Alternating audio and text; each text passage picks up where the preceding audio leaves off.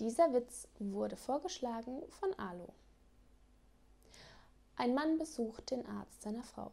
Der Arzt meint, wir haben den Test bei Ihrer Frau durchgeführt, nur leider sind uns ein paar Proben durcheinander geraten. Ihre Frau hat entweder Alzheimer oder AIDS. Was mache ich denn jetzt? fragt der Mann. Am besten machen Sie mit ihr einen Ausflug und setzen sie irgendwo aus. Wenn sie wieder nach Hause findet, würde ich nicht mehr mit ihr schlafen.